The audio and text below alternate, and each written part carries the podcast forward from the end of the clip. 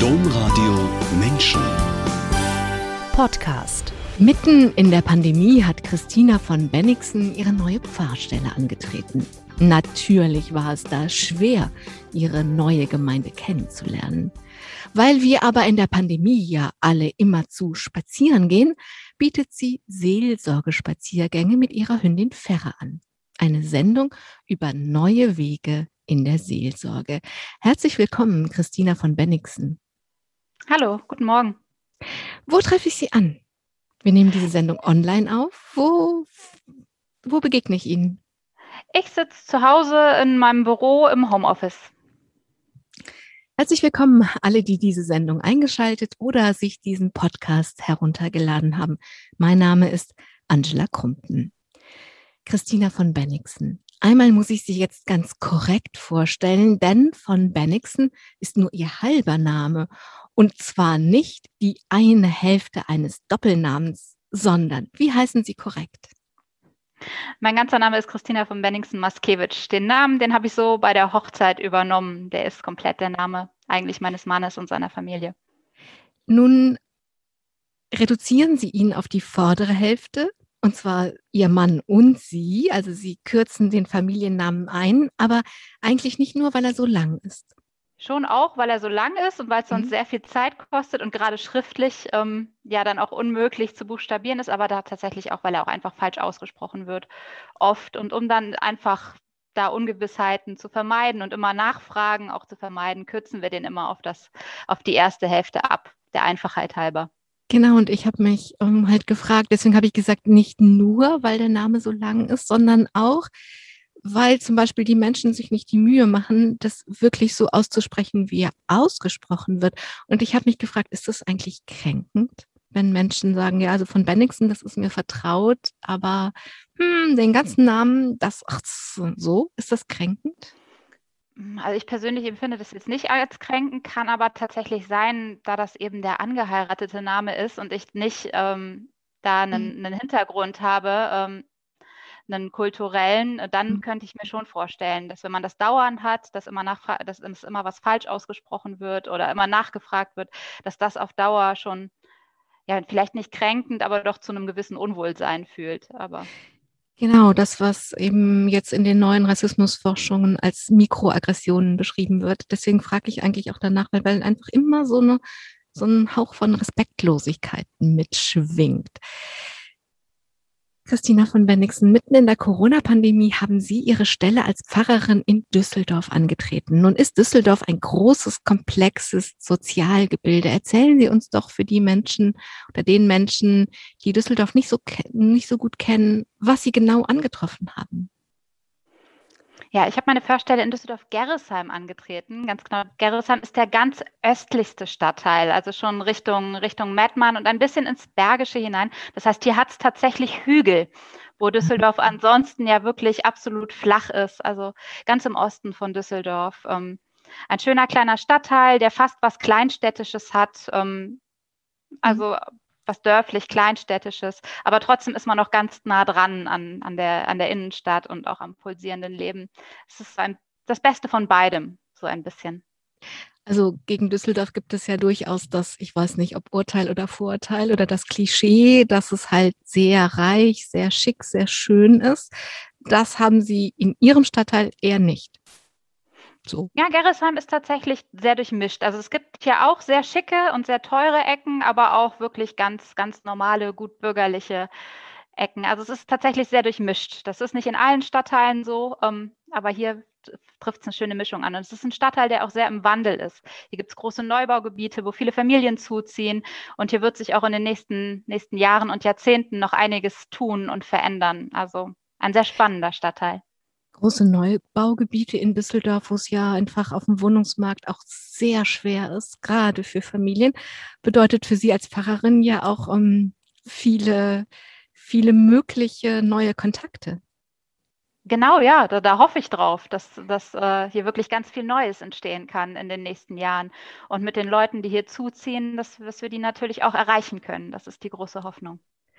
Sie haben nicht alleine angefangen in der Pandemie und ähm, ich frage deswegen danach, weil das natürlich ist immer schwer, Berufsanfängerin zu sein, aber irgendwo anzufangen, ohne wirklich anfangen zu können, ohne wirklich in Kontakt kommen zu können. Und dann noch als Pfarrerin, wo die Begegnung wesentlicher Teil der Arbeit ist, ähm, ist ja einfach schwieriger. Aber wenn das ganze Team neu anfängt, Sie sind zu dritt und Sie haben alle drei neu angefangen, ist das gut oder schlecht oder beides? Ja, wir sind tatsächlich in der Sondersituation, dass wir hier in Gerresheim als Team komplett neu gestartet sind. Also die Fahr Fahrstelleninhaber, die hier vorher waren, ähm, die sind jetzt nach und nach in den letzten zwei, drei Jahren in den Ruhestand gegangen und jetzt haben wir hier zu dritt neu angefangen. Der Kollege hat schon letztes Jahr im Januar begonnen und ich und meine Kollegin, die wir uns zusammen auf diese Stelle beworben haben, sind dann im Sommer dazugekommen, sodass wir tatsächlich hier einen absoluten Neustart hingelegt haben und das eben in dieser Pandemiezeit, das schon sehr herausfordernd ist, weil man eben niemanden hat, der sich wirklich auskennt, der sagt, ähm, ja, ich, ich weiß, was jetzt zu tun ist und ich weiß, wer eventuell auch Hilfe braucht, wo, wo Menschen sind, die sind jetzt einsam. Das weiß ich gar nicht. Ich bin, bin neu, ich kenne die Menschen nicht und ich, ich wüsste nicht, wo ich jetzt vielleicht mal anrufen oder wen ich mal besuchen müsste, um einfach zu schauen, ob es den Leuten gut geht. Da, ähm, da wäre so ein alter Hase ganz gut gewesen. Aber ansonsten ist das natürlich auch eine ganz große Freiheit, jetzt wirklich ähm, als Team so ganz neu starten zu können, sich wirklich ganz neu orientieren zu können, auch ausloten zu können, wer hat welche Stärken und Schwächen und dementsprechend sich aufzustellen und nicht einfach in eine Lücke reinzurutschen, die frei geworden ist und die dann ausfüllen zu müssen, sondern jetzt wirklich die Fahrstelle für sich neu erobern zu können. Das heißt tatsächlich, es gibt was Gutes darin, es gibt was Schwieriges darin. Die Freiheit ist das Gute, das Schwierige ist eben nicht zu wissen, wo wäre ich denn jetzt, ohne dass ich angefragt werde, gebraucht. Genau. Wie war das für die Gemeindemitglieder? Die können Sie ja auch nur durch Kacheln erstmal kennenlernen. Also Kacheln jetzt in dieser Videokonferenz, genauso wie wir beide jetzt diese, dieses Gespräch führen. Wie genau, ja. Wie war das für die? Was haben die Ihnen gesagt? Es ist schön, Sie da immer im kleinen Computer zu sehen, Frau neue ja. Pfarrerin. Ja, für die war es natürlich auch schwierig. Wir hatten das Glück, dass wir ganz am Anfang im Sommer dann tatsächlich noch Gottesdienste feiern konnten, bevor wir sie dann gegen Winter hin, ähm, vor allem vor Weihnachten zunächst und dann jetzt auch über Ostern, sich tatsächlich wieder hauptsächlich digital abgespielt haben. Ja, die Gemeinde war halt neugierig und konnte diese Neugierde nicht wirklich äh, befriedigen, weil sie auch die, die Neuen nicht wirklich kennenlernen konnte, außer mal ganz kurz, so noch nach dem Gottesdienst. Ähm, ja, das war schon, war schon schwierig. Und auch ähm, ja, aus dieser Idee heraus sind ja diese, diese Spaziergänge dann entstanden, dass ich gesagt habe, okay, das ist die Chance, mich auch mal kennenzulernen. Und ansonsten freue ich mich natürlich darauf, dass es jetzt so nach und nach wieder losgeht, um die Gemeinde wirklich auch kennenzulernen, weil ja, eben dadurch, dass man nicht wirklich weiß, wo man denn mal anrufen kann, ist das ja für viele Leute, die jetzt digital nicht so die Möglichkeiten haben, sich da an diesen Angeboten zu beteiligen, natürlich auch so ein bisschen, als wäre die Kirche, wäre die Gemeinde in diesen Wochen und Monaten in der Versenkung verschwunden. Ähm, es gab ja auch ja. viel Kritik an, an beiden großen Kirchen, dass sie sich viel zu wenig eingesetzt haben, also viel zu sehr staatstragend waren, was den Medien ja auch vorgeworfen worden ist, dass sie zu staatstragend reagiert haben und zu sehr darauf bedacht waren, die Menschen gut meinend zu schützen, indem eben alle Regeln befolgt werden und so. Ähm, aber dann kam heftige Kritik, dass vor allen Dingen in der ersten Welle die, die Kirchen die Menschen alleine gelassen haben. Ja, diese Kritik habe auch ich jetzt schon ein paar Mal gehört. Ähm, also gerade in der ersten Welle waren wir natürlich vollkommen überrumpelt. Wir haben da erstmal ein paar Wochen gebraucht, um, um überhaupt zu verstehen, was da passiert. Und dann auch, ähm, ja, bis dato waren wir digital einfach ganz, ganz schlecht aufgestellt und haben dann einfach ein paar Wochen gebraucht, um uns, äh, um uns da ähm, ja einfach einzufinden und zu überlegen, was kann man da für Angebote schaffen. Aber dieses, wir haben die Menschen allein gelassen, ähm, ja, das kann ich so nicht unterstützen, weil wir natürlich alle, also ich und meine Kollegen, alle unser Bestes versucht haben, natürlich. Also ich habe noch nie so viel telefoniert wie in diesen ersten Wochen der Pandemie, Pandemie letztes Jahr. Also ähm, von früh bis spät irgendwelche Listen abtelefoniert, zu, zu geschaut, ob es Leuten gut geht, ähm, Telefonketten ins Leben gesetzt. Also, ähm, also allein gelassen mit Sicherheit nicht, aber ähm, ja, für, also für den, der das einfach da, das da nicht mitgekriegt haben, kann ich schon verstehen, okay, dass es jetzt einfach nicht die große Öffentlichkeitswirkung hatte. Ja, und das ist ja auch in doppelter Hinsicht schwierig gewesen, dass eine ist, dass Menschen, die Gottesdienste aufsuchen, in der ersten Pandemie absolut die Risikogruppe waren. Das waren genau. ja gerade die älteren Menschen, die älteren Menschen, die geschützt werden sollen und gleichzeitig die Gruppe, die natürlich digital am wenigsten technikaffin ist, am wenigsten Zugang zu digitalen Medien hat. Also ich fand es schon doppelt schwierig. Ähm, ich habe später dann verstanden, dass es, ähm, es müsste ja nicht die einzelne Pfarrerin vor Ort sein, aber dass Kirchenleitungen als Ganzes, die ja auch den Anspruch haben, Einfluss auf Politik zu nehmen und Lobbyarbeit zu machen, dass sie an der Stelle halt anders als äh, die Lufthansa eben kein, wenig Lobbyarbeit für, für sie als Gemeindepfarrerin gemacht haben, damit sie anders umgehen können. Also die Kritik richtet sich ja nicht unbedingt gegen sie als Pfarrerin, sondern gegen das öffentliche Auftreten der Kirchen im Plural im öffentlichen Diskurs. Das, so habe ich das verstanden.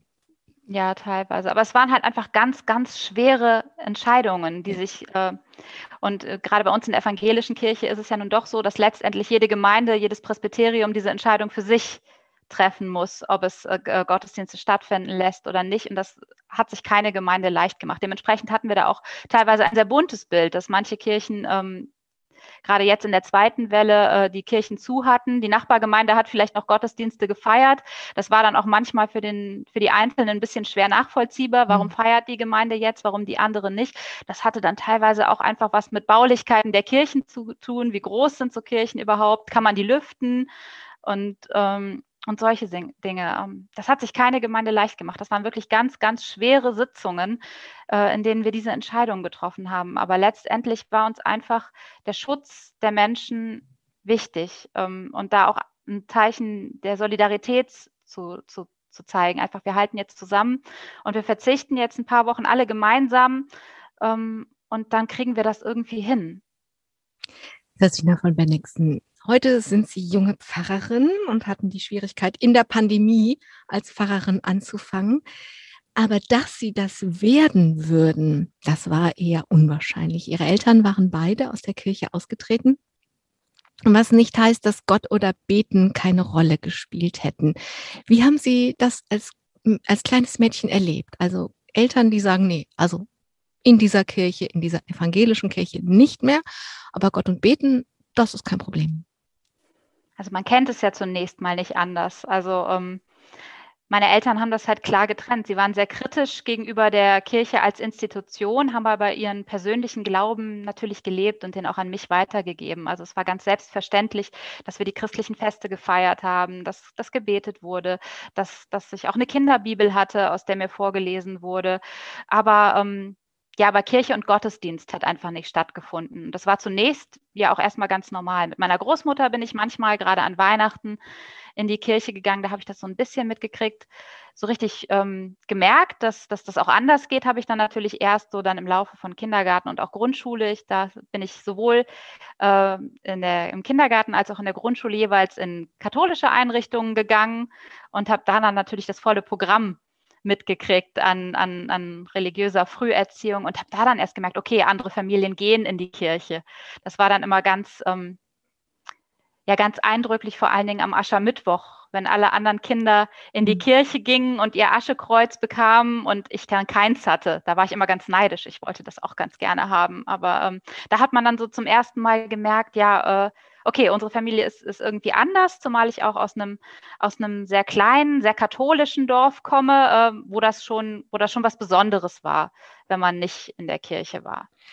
Und hat es die Sache verkompliziert? Sie waren ja ähm, auch evangelisch, also nicht evangelisch äh, konfessionell, aber ihre Eltern sind aus der evangelischen Kirche ausgetreten. Aber dieses, der Stadtteil von Neuss, das ist, liegt im Rheinland, heißt Grefrath und da war die Welt halt absolut katholisch. Hat das für Sie als Kind die Sache verkompliziert, dass Sie noch nicht mal aus der katholischen Kirche ausgetreten waren als die Eltern? Ja, das hat dann gar keinen so großen Unterschied gemacht. Also da gab es die großen Kategorien katholisch und nicht katholisch. Also auch im mhm. Religionsunterricht an der Grundschule. Es gab den katholischen Religionsunterricht und den nicht katholischen. Also da wurde dann alles zusammengeschmissen, einfach auch weil es so wenige waren. Mhm. Also da hat es dann tatsächlich keinen großen Unterschied mehr gemacht. Man hat halt gemerkt, man man gehört nicht so ganz dazu.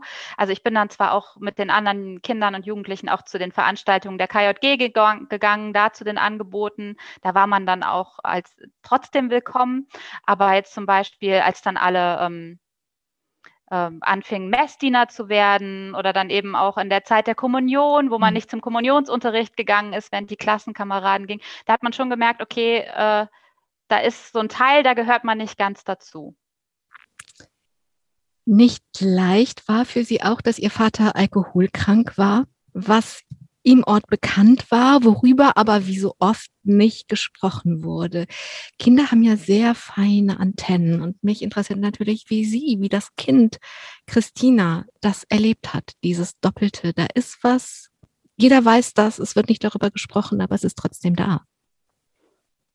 Ja, als Kind ist das natürlich sehr, sehr schambelegt. Also, dass man sich schon dafür geschämt hat, ähm, ja, dass die eigene Familie dann auch nicht so ganz normal ist und nicht diesem, diesem gut bürgerlichen Ideal entspricht. Und man hat schon gemerkt, okay, es wurde, wurde getuschelt im Dorf. Ähm, je älter man wird, desto bewusster kriegt man das ja auch mit.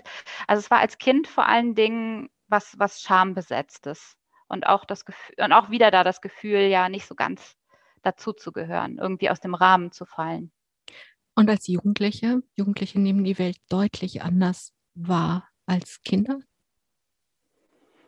Ja, da wurde es dann differenzierter, also weil man dann ja auch schon so ein bisschen die Hintergründe durchblickt hat und ähm, gemerkt hat, okay, es ist eben nicht so ganz schwarz und weiß. Also ähm, man kann nicht immer hinter eine Fassade gucken und auch Menschen, die vielleicht von außen sehr, sehr glücklich wirken, sind das vielleicht im Inneren gar nicht. Und auch eine Familie, die von außen vielleicht ganz heil wirkt, ähm, ist das nicht unbedingt. Und dann auch nach und nach die Realisation, ähm, ja, okay, das, bin ja nicht nur ich. Also in anderen Familien ähm, laufen auch Sachen schief und ähm, ja, das hat das Ganze dann so ein bisschen in, in, in ein anderes Licht gerückt, was nicht heißt, dass man nicht immer noch drunter gelitten hat, aber ähm, man hat sich nicht mehr ganz so ähm, ausgegrenzt gefühlt. Da sind ja gerade die Bürgerlichen gut drin. Das, was, ja. ähm, das, was nicht so gut in der Familie läuft, nach außen ähm, ja nicht sichtbar zu machen oder versuchen nicht sichtbar zu machen. Oder auch so was was zweijährige Kinder machen die halten sich die Augen zu und sagen ich bin weg.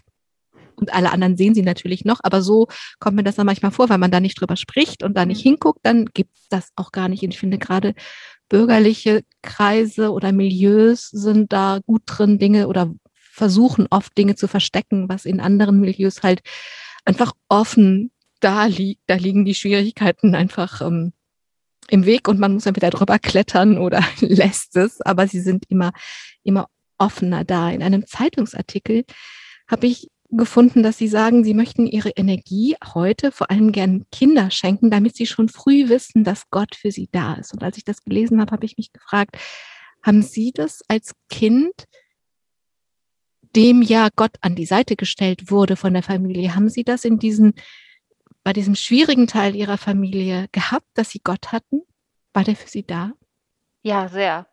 Also das habe ich schon ganz früh immer gespürt einfach, dass, dass Gott mir eine, eine große Kraft und auch Trostquelle war, wenn, wenn, wenn ich mal traurig war als Kind, dass ich wusste, okay, da ist irgendwie noch jemand an meiner Seite, der passt auf mich auf und der hat mich lieb, auch wenn es gerade nicht so gut funktioniert. Und das ist halt einfach eine Erfahrung, die mir total wichtig ist, heute weiterzugeben, weil ich glaube, dass, dass der Glaube für Kinder ähm, ja auch ganz, ganz stark die Resilienz fördert. Ich glaube, Kinder, die im, im, Glauben, in der Gewissheit aufwachsen, da ist jemand und der liebt mich ganz bedingungslos, dass ihnen das die Kraft geben kann, ja, auch durch die Tiefen des Lebens besser und gesünder durchzukommen. Christina von Bennigsen, oft spielen ja Menschen eine wirklich große, prägende Rolle in unserem Leben. Und ähm, da gab es vor allen Dingen zwei Menschen in ihrer Jugend, die sie so positiv geprägt haben. Das eine das, die haben beide ähm, Berufe in der Kirche. Das eine war der Religionslehrer, das andere war der Pastor. Fangen wir mit dem Religionslehrer an. Warum war der für Sie wichtig? Lehrerin, meine Religionslehrerin. Lehrerin, Entschuldigung. Ja. Am Gymnasium, ja, also ähm, ja, ich habe mich einfach schon immer, ähm, obwohl wir, obwohl ich ja jetzt nicht kirchlich äh, sozialisiert bin, aber einfach für diese Themen immer interessiert. Fand die Geschichten immer ganz spannend und auch einfach die Themen, um die es da ging, äh, um ja, was ist Nächstenliebe? Was macht das aus im Leben? Wie sieht Gerechtigkeit aus? Wie kann eine gerechte Welt aussehen? Das waren einfach äh, Themen, die mich im, immer schon auch als äh, Kind und Jugendliche sehr fasziniert haben. Und das waren eben die Themen, um die es im Religionsunterricht ging. Und das fand ich spannend. Das war mein Lieblingsfach und ähm, habe eben diese Lehrerin so erlebt, dass sie das, was sie da erzählt hat, wirklich selber geglaubt und gelebt hat. Also ich habe sie da als ganz, ganz authentisch erlebt. Und das, ja, das ist mir so ein bisschen zum Vorbild geworden. Auch die Art, wie sie, wie sie uns Kindern und Jugendlichen begegnet ist, halt total auf, auf Augenhöhe und ähm, ja, ernsthaft interessiert an dem, was wir denken und glauben und eben nicht, äh, äh, ist es so und glaubt das jetzt so oder denkt das so, sondern wirklich da in den Austausch zu gehen und ganz interessiert daran, ja, wie wir das sehen. Das hat mich fasziniert und ähm, ja, hat mein Interesse einfach für die ganze Thematik immer nur noch weiter weiter geschärft. Ihr Interesse war so groß, dass Sie zur Konfirmation gehen wollten, obwohl Sie ja eben nicht Teil der evangelischen Kirche waren. Ähm, Ihre Eltern haben das zugelassen, dass Sie sich konfirmieren lassen wollten. Genau, da haben sie mir die freie Wahl gestellt. Meine, meine beste Freundin ging dann irgendwann zur Konfirmation und dann kam die Frage auf, möchtest du auch äh, zum Konfirmationsunterricht gehen? Und dann, dann habe ich gesagt, ja, das, das möchte ich gerne. Das interessiert mich. Ähm, ich möchte das gerne. Und dann auch mit dem, mit dem Gedanken, ja, dann dadurch tatsächlich Teil dieser kirchlichen Gemeinschaft zu werden. Und so bin ich dann mit 14 konfirmiert und auch getauft worden in einem Gottesdienst. Hm. Der Pastor, der sie getauft und konfirmiert hat, der hat ihnen zwei schöne Jahre bereitet. Also sie haben sich sehr wohl gefühlt, so wohl, dass sie sich gedacht haben, das will ich auch. Ich möchte auch mhm. Pfarrerin werden. Der Pfarrer hat sie damals auch teilnehmen lassen an seinem Alltag. Was hat Ihnen so gefallen? Ja, ich fand ihn ähnlich wie bei der Religionslehrerin auch als Person erstmal sehr faszinierend, äh, weil er eben ja so ganz authentisch das eben gelebt hat, was er uns da erzählt hat. Und ähm, bin immer gerne in den Gottesdienst gegangen, habe das als total positive Erfahrungen empfunden ähm, und ja, obwohl ich ja noch ein, Jugendlicher war und gar nicht wirklich alles verstanden habe von dem, was er dann so in seinen Predigten erzählt, habe ich mich da trotzdem total von angesprochen gefühlt. Und bin dann immer wieder mal mit ihm ins Gespräch gekommen und war dann auch einfach interessiert, was noch so zu diesem Fahrberuf dazu gehört. Ich kannte ihn ja nur sonntags im Talar und dann eben dienstags nachmittags im Konfirmandenunterricht und habe mich dann aber dafür interessiert, was macht man denn noch so als Pfarrer? Und dann, dann hat er mir immer mehr erzählt und hat mich auch zur ein oder anderen Veranstaltung mal mitgenommen, mal zu so einem Kaffeekränzchen mit den alten Damen oder zu so einem Taufvorbereitungsgespräch, mal in den Kindergarten. Und dann habe ich einfach gesehen, was das für ein toller, großartiger Beruf ist, wie vielseitig ähm, und wie vor allen Dingen total nah an den Menschen man da ist. Also man ist äh, Prediger, Lehrer, Seelsorger, ähm, Gemeindemanager, also einfach wie viel vielseitig das ist. Und das hat mich total fasziniert. Und dann hat sich relativ schnell der Wunsch rausgestellt, oh, das, das möchtest du auch machen. Äh, die Familie war dann natürlich erstmal skeptisch äh, und hat das als so eine Phase abgetan. Aber je älter ich wurde, ähm, ging, ging der Wunsch eben nicht weg. Und äh, ja, dann, dann ist diese Skepsis aber auch schnell umgeschwungen in Unterstützung dafür. Wann haben Sie wirklich gewusst, ich möchte Pfarrerin werden? Also tatsächlich vom Zeitpunkt der Konfirmation an und das ist dann auch immer so geblieben, also bis zum Abitur. Und dann bin ich vom Abitur auch wirklich nahtlos ähm, in den Hebräischkurs an der Kirchlichen Hochschule in Wuppertal gestolpert. Also da haben keine, keine vier Wochen dazwischen gelegen. Genau, Christina von Bennigsen, Sie waren so entschlossen, dass Sie den ersten Sommer nach dem Abitur, für viele ist das der Sommer der Freiheit, wo Sie endlose Stunden an Badeseen verbringen oder den Rucksack packen und ans andere Ende der Welt aufbrechen, um in Australien vor der Pandemie natürlich Schafe scheren oder Äpfel pflücken oder was auch immer. Sie haben von Anfang an hart für Ihr Theologiestudium gearbeitet, denn Sie haben einen Crashkurs Hebräisch gemacht nichts anderes. Im Sommer, im großen Sommer der Freiheit. Ganz schön tough, oder? Äh, ja, aber vor allen Dingen pragmatisch, weil ich ja wusste, da liegt nicht nur Hebräisch vor mir, da kommt auch irgendwann noch Griechisch. Und wenn ich das Studium in einem halbwegs vertretbaren Zeit durchkriegen will, dann sollte ich früh anfangen. Und ähm, da ich bei Griechisch tatsächlich auch einmal eine Ehrenrunde drehen musste, war es gut, dieses, äh, diesen Crashkurs gemacht und damit ein Semester schon mal eingespart zu haben. Wuppertal ist ja nochmal eine eigene Welt, auch eine, eine evangelische Welt mit ganz großer Tradition und vielen großen Namen. Ich kann mir vorstellen, dass als Sie dann mh, mm, nach Wuppertal gegangen sind in diesem ersten Sommer, das ein bisschen auch so war wie nach Australien kommen und eine neue Welt finden. Ja, es war schon so ein bisschen Kultur, Kulturschock. Also überhaupt ähm, dieser ganze Hochschulbetrieb, nun ist die KIHO ja nun wirklich eine ganz, ganz kleine kirchliche Hochschule. Ähm, also man kennt wirklich jeden, aber trotzdem war dieses ganze akademische Leben für mich was vollkommen Neues. Also ich bin die erste in meiner Familie, die studiert hat, sodass ich ähm, ja gar nicht wirklich wusste, was mich da erwartet an so einer Uni. Ähm, und dann auch familiär niemanden hatte, der mich da irgendwie hätte durchlotsen können. Das heißt, dieses Ganze, wie organisiere ich mein Lernen, wie strukturiere ich meinen Alltag, das musste ich mir irgendwie alles selbst erarbeiten. Und dann der zweite Kulturschock war natürlich, ähm, ja, ähm, dass die anderen schon, schon aus sehr viel kirchlich geprägteren Familien kamen, als ich das war. Und äh, ich hatte irgendwie das Gefühl, da nicht richtig reinzufassen. Nicht, nicht, äh, nicht fromm genug und äh, ja, rede auch nicht so gebildet, wie die das tun. Also das war schon, war schon strange am Anfang.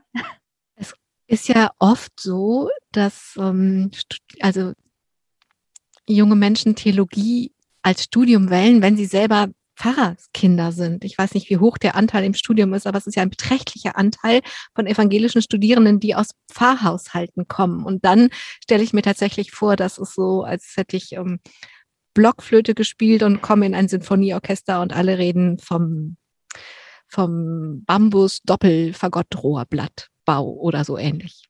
Ja, so ein bisschen so war's. Also es gibt tatsächlich viele Pfarrerskinder äh, im Theologiestudium oder auch einfach, äh, ja, die wirklich total kirchlich aufgewachsen sind, also da wirklich den ganzen Lebenslauf damit verbracht haben, vom Kindergottesdienst über die Jugendarbeit, Eltern im Presbyterium und, und dergleichen, also die wirklich das volle Programm mit. Und ich war ja da ganz neu. Ich kannte das ja gar nicht. Und ähm, das äh, war, schon, war schon ein Prozess, sich da reinzufinden. Das glaube ich sofort. Ich glaube auch, dass das schwer ist, wenn Sie diejenige sind, die sich in der neuen Kultur zurechtfinden müssen. Aber langfristig auf, auf ein Pfarrer, Pfarrerinnenleben gedacht, sind sie vielleicht total im Vorteil, weil die anderen sind nahtlos von dem eigenen Milieu, in dem sie aufgewachsen sind, in das berufliche Milieu gegangen. Aber sie haben gelernt, sich in zwei Milieus zu bewegen. Das heißt aber, wenn wir dann vielleicht, wenn wir am Ende der Sendung darüber sprechen, dass ja heute äh, Kirche auf die Menschen zugehen muss, es gibt es ja ganz, ganz wenig, dass Menschen in einem kirchlichen Milieu sozialisiert werden, dann sind sie doch klar im Vorteil. Ja, heute empfinde ich das tatsächlich so. Damals habe ich natürlich erstmal versucht, mich anzupassen und irgendwie möglichst nicht aufzu nicht irgendwie unangenehm aufzufallen. Ähm, natürlich auch irgendwie aus so einem Gefühl der Minderwertigkeit heraus, wenn irgendwie die anderen irgendwie alle schon mehr wissen und können und sich irgendwie da besser auskennen. Ähm, aber heute empfinde ich das tatsächlich als, als auch eine Stärke. Mhm. Ähm, eben aus, aus, aus, aus einem ganz anderen Milieu herauszukommen, weil es mir eben, ja, weil ich eben nochmal diese ganz andere Perspektive habe, die es heute äh, für mich leichter macht, nachzuvollziehen, wie, wie Menschen, die eben nicht Teil der Kirche sind, über Kirche denken und Kirche empfinden. Und ähm, ja, das macht es mir heute manchmal leichter, ähm, da auch für die Leute ansprechbar zu sein. Genau, ich kann mir vorstellen, dass Sie einfach viel feinere Antennen haben, mit welchen Worten oder welchen Sätzen Sie Menschen verschrecken, ohne dass die die Menschen, die kirchlich sozialisiert sind, das wollen. Die merken das nicht, dass die anderen Menschen sie nicht verstehen oder dass das einfach schwierig ist oder was ab Ausgrenzendes haben kann. Ich kann mir vorstellen, dass sie viel feinere Antennen an dieser Stelle haben. Ja, das denke ich schon. Also es ist ja, ähm, ja, ja, ausgrenzend kann das manchmal sein. Unsere Rituale, unsere Sprache, ähm, dieser Kirchensprech, der, mhm. der so gar nicht ähm, mit, mit der Alltagssprache äh, übereinstimmt. Und das wirkt manchmal tatsächlich auf viele Menschen sehr abschreckend und irgendwie komisch und ausgrenzt. Fängt ja schon damit an, dass man in einen Gottesdienst kommt und alle fangen irgendwie auswendig an, ein Lied zu singen, ein liturgisches Lied, das ich selber gar nicht kenne.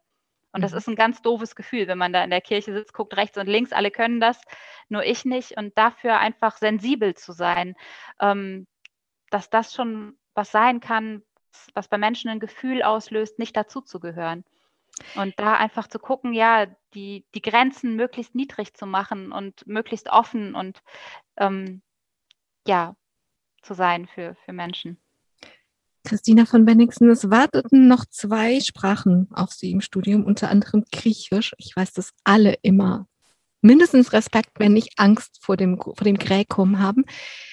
Ähm, was hat denn gemacht, dass Sie das ganze Paket, dass sich fremd fühlen, dass sich, dass sich minderwertig fühlen, dieses, ich bin nicht sprachaffin, aber ich muss drei tote Sprachen lernen, um an mein Ziel zu kommen. Was hat denn gemacht, dass Sie durchgehalten haben, trotz allem? Ja, dass ich diesen Beruf so unbedingt ergreifen wollte, weil der war es mir einfach wert. Und dann wusste ich, okay, durch dieses Studium muss man irgendwie durch, auch wenn es mir jetzt nicht in allen Bereichen immer gelegen hat. Gerade die Sprachen, die waren wirklich schwer, da musste ich mich durchquälen. Ähm, aber andererseits hat man ja auch viel gelernt. Und es war auch faszinierend, auch wenn es manchmal schwer und fremd war. Aber gerade die Sprachen haben einem ja schon so eine Tür in die biblische Welt eröffnet, um einfach diese Gedanken- und Kulturwelt ähm, der biblischen Antike zu verstehen. Auch ja, auch wenn mir die Grammatik wirklich nicht leicht gefallen ist, aber diesen, aber diesen, ja, diese gedanklichen Ausflüge einfach in die Lebenswelt der biblischen Texte, die fand ich dann, die fand ich dann doch wieder spannend. Was auch geholfen hat, ist etwas, was im ersten Moment wie ein zusätzliches Hindernis klingt, denn ihre Eltern konnten ihnen nicht das ganze Studium finanzieren. Sie mussten, sie wollten, sie mussten ins Geld mitverdienen und sie haben quasi den perfekten Job für sich gefunden, denn sie haben als Küsterin gearbeitet. Warum war das so perfekt, als Küsterin zu arbeiten?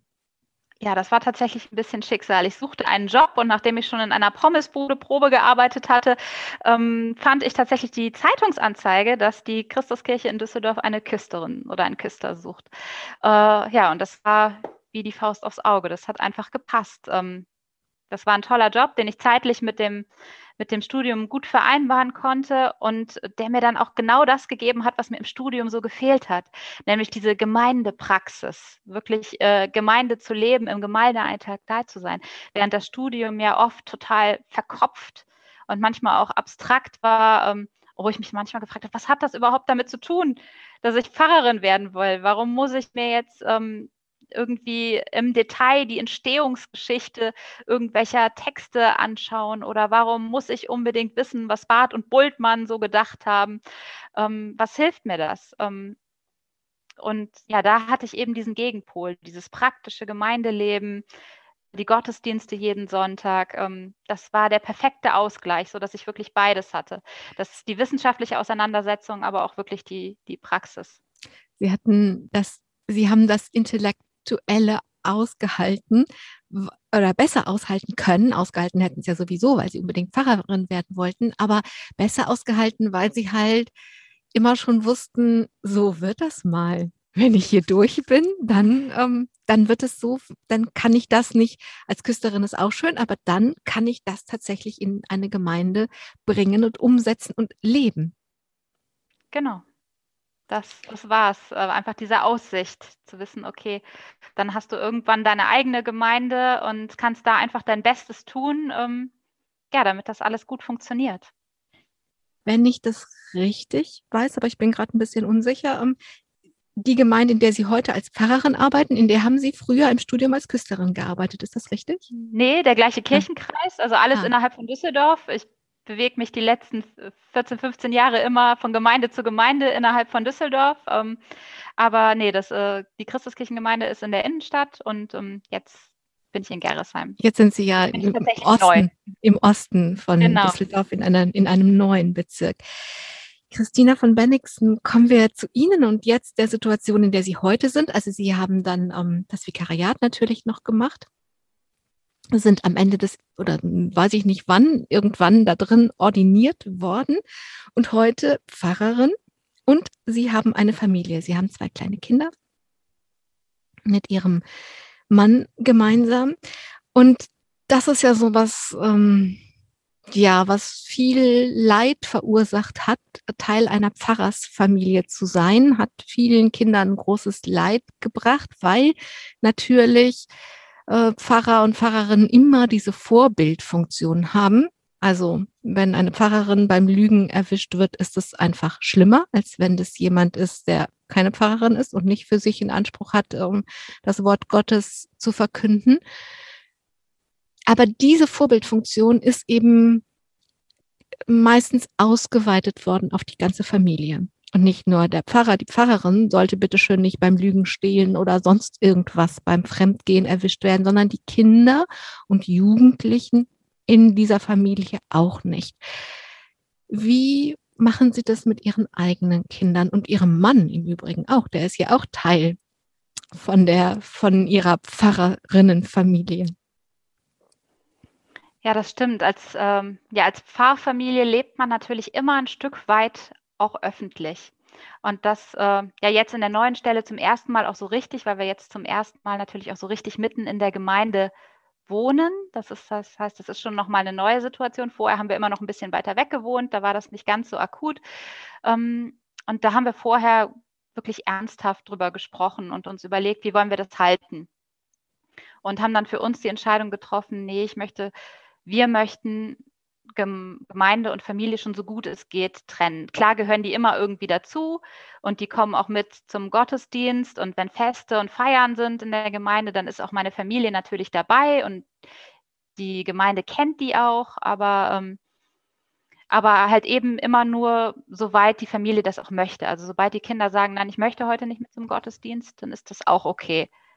Und wir haben uns auch bewusst entschieden, dass ich mein Büro am Gemeindezentrum habe und nicht im Pfarrhaus, sodass unser Haus wirklich unser privater Bereich ist, ähm, in, in den Gemeinde dann auch gar nicht reinragt, sondern hier können die Kinder wirklich die Kinder sein und ähm, müssen sich nicht Gedanken darüber machen, was, was irgendjemand über sie denkt und da, dass sie sich besonders gut und verhalten müssen, nur weil sie die Kinder der Pfarrerin sind.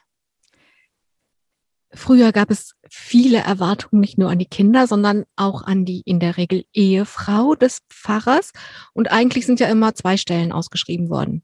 Die Pfarrersstelle für das Predigen und die Seelsorge und die Ehefrau für die Nächstenliebe, das Tätige, für das Wohltätige, für den Gemeindebazar. Und die Gemeinden haben ganz hohe Erwartungen an die Ehefrau gehabt, ohne dass diese Stelle ausgeschrieben, geschweige denn bezahlt worden wäre.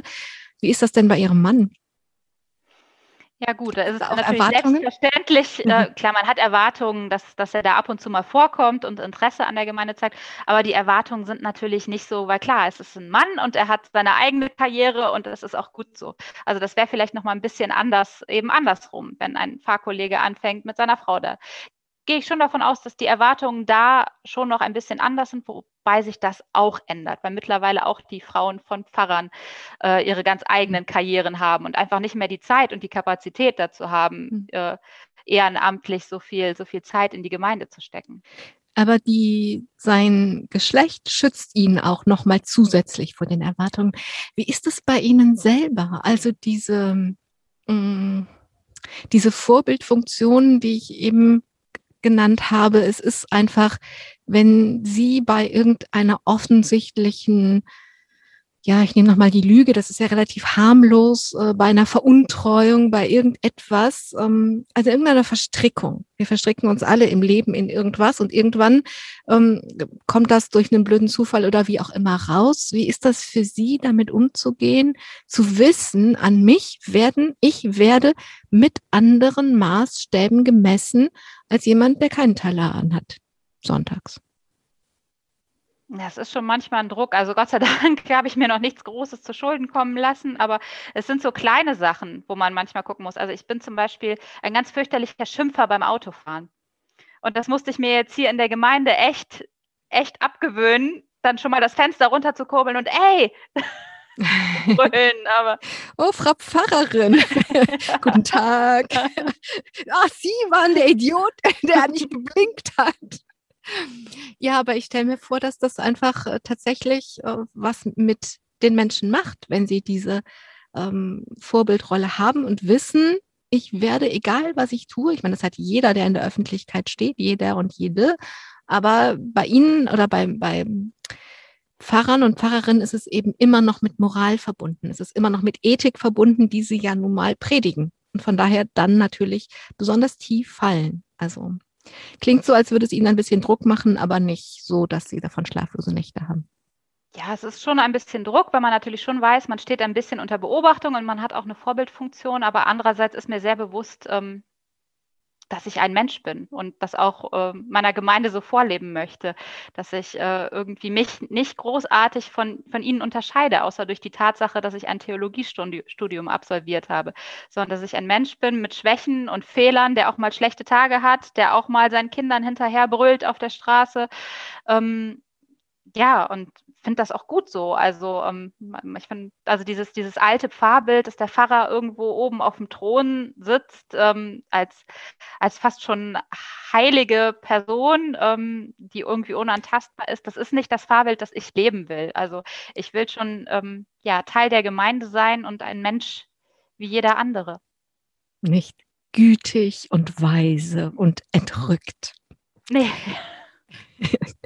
Sie müssen Ihre eigene Rolle auch in Ihren Predigten finden. Sie müssen sich fragen, wie viel will ich von meiner Person, von meinem Leben, von meiner Meinung, von meinem Blick auf Gesellschaft einbringen. Und Sie müssen sich natürlich fragen, in welcher Sprache tue ich das? Das ist immer alles, das Ganze ist Ausdruck. Also was ich wie ich spreche, ist natürlich von all dem, was ich gerade gesagt habe, Ausdruck. Sie haben angefangen zu gendern in Ihren Predigten als Teil von diesem Prozess. Christina von Benningsen, warum gendern Sie? Ja, ich habe vor einigen Monaten angefangen mit, mit dem Gendern in, in den Predigten und auch in den Gottesdiensten. Ähm, das war tatsächlich ein langer Prozess. Ähm, da, da irgendwie hinzukommen. Ähm, ich habe angefangen, mich damit auseinanderzusetzen, als ich noch studiert habe. Da kam gerade die Bibel in gerechter Sprache raus. Das war so zum ersten Mal, äh, wo ich angefangen habe, mich damit auseinanderzusetzen, ähm, ja, was das ausmacht. Ähm, wenn man, wenn man plötzlich mitgemeint ist und nicht, ähm, also wirklich explizit angesprochen wird und nicht, nicht, und nicht eben nur immer mitgemeint. Ähm, und ähm, ja, dann, dann wurde die Diskussion in den letzten Jahren und Monaten in der Öffentlichkeit immer größer und dann habe ich irgendwann für mich die, die Entscheidung getroffen, äh, nee, jetzt möchte ich auch anfangen mit, ähm, mit den Gendern. Und ich benutze dazu das Gender-Sternchen mit der entsprechenden sprachlichen Lücke in meinen Texten. Und das ist auch für mich tatsächlich noch ein Lernprozess. Ähm, weil auch ich in dieser Sprache so feststecke, dass das für mich noch nicht ganz natürlich ist. Aber ich finde es eben, eben wichtig, weil ich einfach der Überzeugung bin, dass Sprache ja Wirklichkeit abbilden kann und eben sie auch verändern kann. Dass es eben einen Unterschied macht, ob ich Polizist oder Polizistin sage. Ähm, wenn ich zum Beispiel meiner fünfjährigen Tochter von äh, einen, einen Text vorlese und da steht immer nur Polizist, dann kann sie sich nicht vorstellen, dass sie auch Polizistin werden würde. Aber wenn ich sage Polizistinnen, dann weiß sie, okay, sie, das sind auch Frauen und äh, da kann sie auch mit gemeint sein und auch sie könnte eines Tages Polizistin werden. Und ähm, das finde ich eben auch in der kirchlichen Sprache besonders wichtig, die ja, äh, die ja traditionell historisch einfach eine sehr, sehr männlich geprägte Sprache ist. Das fängt ja schon mit unserem Gottesbild an, dass wir von Gott als dem als dem Vater reden. Obwohl wir natürlich ähm, mental total alle verstehen, klar, Gott ist nicht irgendwie männlich oder weiblich, ähm, aber trotzdem sprechen wir immer männlich von ihm. Und das einfach mal zu durchbrechen und dann auch mal eine weibliche Gottesform zu benutzen, ähm, das finde ich spannend und wichtig, aber führt natürlich auch hier und da zu Widerständen wie in der ganzen Gesellschaft auch. Christina von Benningsen, ich würde gerne noch auf Ihre Hündin Ferra kommen. Denn darüber bin ich überhaupt auf Sie aufmerksam geworden und in einem Interview sagen Sie auch, ich werde auf ewig die Pfarrerin mit Hund sein oder mit Hündin Ferra. Ähm, das ist, äh, warum ich diese Sendung auch genannt habe, neue Wege in der Seelsorge? Denn Sie sind ganz bewusst in der Pandemie, wo wir alle ja viel spazieren gehen. Ähm, haben Sie Spaziergänge, Seelsorge-Spaziergänge mit Pfarrer angeboten? Warum? Ja, weil ich einfach in den letzten Wochen und Monaten ganz extrem das Bedürfnis nach Seelsorge wahrgenommen habe, hatte vermehrt Anrufe ähm, und Gespräche mit Menschen am Telefon, ähm, die mir immer wieder erzählten, ja, wie schwer das gerade für sie ist, diese, diese, diese Zeit des, des Kontaktvermeidens und ähm, habe dann eben gedacht, was kann man machen, weil ja das war, war noch in der Phase, wo wir auch keine präsenten Gottesdienste hatten, wo auch dieses klassische, ähm, ich spreche den Pfarrer nochmal nach dem Gottesdienst an und dann hat er noch eine Viertelstunde Zeit für mich und wir unterhalten uns ein bisschen. Diese klassische Alltagsseelsorge, die so wichtig ist, die fällt im Moment komplett weg. Und andererseits scheuen aber auch viele Menschen den bewussten Anruf im Pfarramt, um zu sagen, ich möchte gerne mich mit Ihnen zu einem Gespräch verabreden. Da ist die Höhe ja, die Hürde ja wirklich sehr hoch, ähm, sich da zu überwinden und anzurufen. Da habe ich gedacht, was kann, was kann man da machen? Und da ich das schon gelegentlich äh, früher mal gemacht hatte, da Ferrer mich einfach immer begleitet und auch immer bei der Arbeit dabei ist und dann in ihrem Körbchen im, im, im Büro schläft, hatte sich das einfach immer schon mal ergeben, wenn ich merkte bei einem Gespräch, jetzt stockt's oder derjenige, der da vor mir sitzt, der fühlt sich gerade nicht wohl, dann habe ich das immer schon mal vorgeschlagen. Wollen wir eine Runde gehen mit dem Hund? und habe dann gemerkt, dass das immer sehr viel lockerere Gespräche war und dass man einfach leichter ins Reden kam, wenn man unterwegs war und dass der Hund das Ganze auch total aufgelockert hat, einfach weil er dann dazwischen rumsprang und den konnte man auch streicheln und schmusen und zwischendurch ist man Ball geflogen und das hat es einfach sehr viel leichter gemacht, auch über manche schwere Themen zu sprechen, weil es ist einfach was anderes, wenn ich die Pfarrerin bei ihrem Spaziergang begleite und wir reden einfach, als dass ich sage, ich, ach, ich bitte um ein Seelsorgegespräch im Fahrbüro. Das ist, ist was anderes. Das, was Sie eben beschrieben haben aus Ihrer Jugend, dass Sie sowohl bei der Religionslehrerin als auch beim Pastor Augenhöhe gefunden haben. Das haben Sie bei einem Spaziergang. Sie sind beide, beide sind gehen spazieren und die Rollen sind, sie sind wirklich auf Augenhöhe und gleichzeitig ist Bewegung da. Sie bewegen sich beide und ich fand das, ich finde das so ein schönes Bild für das, was Ihnen jetzt Ihr ganzes Berufsleben ja noch bevorsteht. Sie, wenn Sie, Sie, Sie sprühen, Sie sind so begeistert von Ihrem Beruf und man, man merkt beim Zuhören, wie, wie gerne sie das machen und wie gerne sie das eben auch gerade Kindern und Jugendlichen weitergeben wollen, was ihnen selber geholfen hat. Und ähm, letzte Frage zum Schluss. Wie stellen Sie sich dieses, also wie dieses, wenn man die, Spaz die Seelsorgespaziergänge als Bild nimmt, da ist die Augenhöhe drin, da ist die Bewegung drin, da ist es auch das Gegenseitige drin, weil in einem Interview haben Sie dann gesagt, naja, und dann kommen die Menschen und zeigen mir, meinen neuen Ortsteil Gersheim, kenne ich ja noch nicht von Düsseldorf. Und die sind also auch nochmal Augenhöhe. Sie sind nicht die Allwissende, sondern die anderen wissen auch was und zeigen ihnen was, was sie noch nicht kennen. Wenn wir das als Bild nehmen, wie stellen Sie sich die, Ihre Wege, Ihre neuen Wege in der Seelsorge, in Ihrem Berufsleben vor? Ja, dass man eben schaut, wo sind die Bedürfnisse der Menschen und nicht an den Bedürfnissen der Menschen vorbei Angebote plant, die ich selber schön finde oder äh, für sinnvoll halte, sondern gucke, was, was wollen die Menschen, was brauchen die Menschen von mir als Pfarrerin, aber auch von uns als Kirche. Und darauf zu hören und dann dementsprechend zu reagieren und eben, und eben offen zu sein in Formen und Sprache, ja, auch mal was anderes zu wagen und nicht immer nur das Gleiche und sich eben sehr wohl bewusst zu sein, dass das, was an Form mir vielleicht gefällt, auch zum Beispiel in Form eines Gottesdienstes, dass was ich an einem Gottesdienst schön finde, für viele Menschen vielleicht nicht das ist, was sie schön finden, sondern da eben ganz, ganz bewusst zu hören und offen zu sein und dann Angebote für die Menschen ähm, zu schaffen. Christina von Benningsen, ich danke Ihnen sehr, dass Sie sich Zeit für dieses Gespräch genommen haben und uns haben Anteil nehmen lassen an Ihrem Weg bis hierhin. Und ich wünsche Ihnen, dass dass sie das einfach weitermachen können, dass sie weiter gucken können, wer ist hier, was brauchen die Menschen, was kann ich tun, dass es ihren Seelen besser geht. Danke dafür. Ich danke allen, die eingeschaltet haben oder diesen Podcast bis hierhin gehört haben und hoffe, dass Inspirierendes dabei war, um neue Wege in der Seelsorge zu gehen. Mikrofon war Angela Krumpen. Gehen Sie gut. Domradio Menschen. Weitere Informationen finden Sie auf domradio.de.